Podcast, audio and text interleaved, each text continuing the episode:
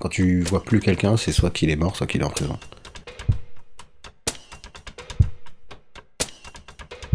Quand ils sortent de prison, tu le sais, parce qu'ils ont repris du poids, ils sont en forme, ils sont costauds, et puis ils ont de la thune. Donc le jour où tu tombes sur un mec qui sort de prison, tu lui serres la main, en général, il trince. Mais il trince, euh, il te paye une chambre d'hôtel, il t'emmène aux putes, euh, il te paye du crack, il te paye à manger, euh, quoi, ce que tu veux, tu l'as. Et il se trimballera toujours avec une meuf. Il a sa pute à caillou. Elle vient, elle le suit, elle fait ce qu'elle lui demande. Mais des fois, c'est des mecs qui le font. hein. C'est juste qu'il faut s'en rendre compte, quoi.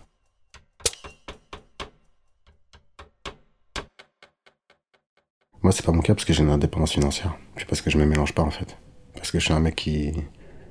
qui passe pour prétentieux parce que j'ai une éducation qui est pas du tout celle de ce milieu-là. J'ai. euh, J'appartiens à une classe euh, qui fréquente pas ce milieu, en fait. Et ça se voit. J'arrive avec ma petite chemise, mon petit pantalon. J'ai plus l'argent, en fait. En vrai. Et je parle différemment. Ouais. Du coup, euh, j'impressionne et j'énerve énormément. Beaucoup de jalousie. C'est. C'est incessant. Donc j'ai des filtres. J'emmène des gens avec moi et je les, je les utilise euh, en me faisant passer pour un imbécile complet, parce que je suis pas censé connaître ces milieux-là, mais il y a un discernement, tout le monde a un... Ouais, un peu de discernement. Du coup, je les utilise. Je les fais euh, chercher pour moi, ou je les fais parler aux autres. Et en fait, ce sont mes putes à cailloux. Mais ça me force à ne pas parler, à pas dire ce que je sais, ni d'où je viens, ni ce que j'ai appris dans la vie.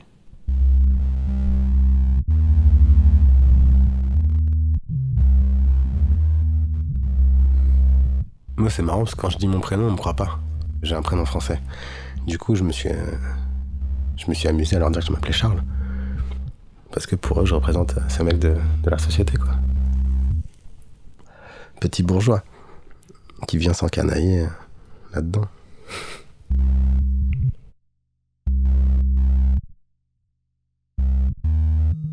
Je peux aller chez tout le monde, tout le temps, partout. Là, j'ai un visa. C'est phénoménal. C'est phénoménal. On sait que je suis métissé, donc j'appartiens aux uns et aux autres. Donc on sait pas combien de langues je parle. On sait pas si je les comprends. On s'adresse à moi dans des langues euh, que je comprends pas. Oh, Chabin. Viens là. Chabin. Un chabin, c'est un métis clair. Euh, Ça, c'est le terme chez les Antillais. Chez les Africains, c'est Rasta. Chez les Antillais, ça dépend. Chabin. C'est un petit nom, euh, c'est affectif, quoi. Parce que je suis assez jeune. Mais je te dis, le surnom, il est surtout lié à ce que tu dégages, en fait. Ou à ce que les autres pensent de toi. Au début, c'était Rasta. J'ai pété les dents à un mec à la rotonde. Bah. Bim. Légionnaire, mercenaire. euh, Je dois pas être un dangereux, mais bon. Voilà. Bah, Ça change de statut.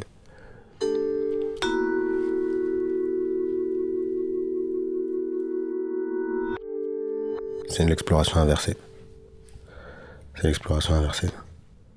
Je suis assez marginal en fait. Ou alors je peux m'attacher à une communauté, mais qui va toujours me soupçonner d'être euh, ou d'avoir un pied dans celle-ci et dans une autre que je cache. C'est un peu ça le truc. C'est tangent comme, euh, comme statut, parce que je suis ni de là, ni d'ici. Il y a un moment où ça, ça peut basculer.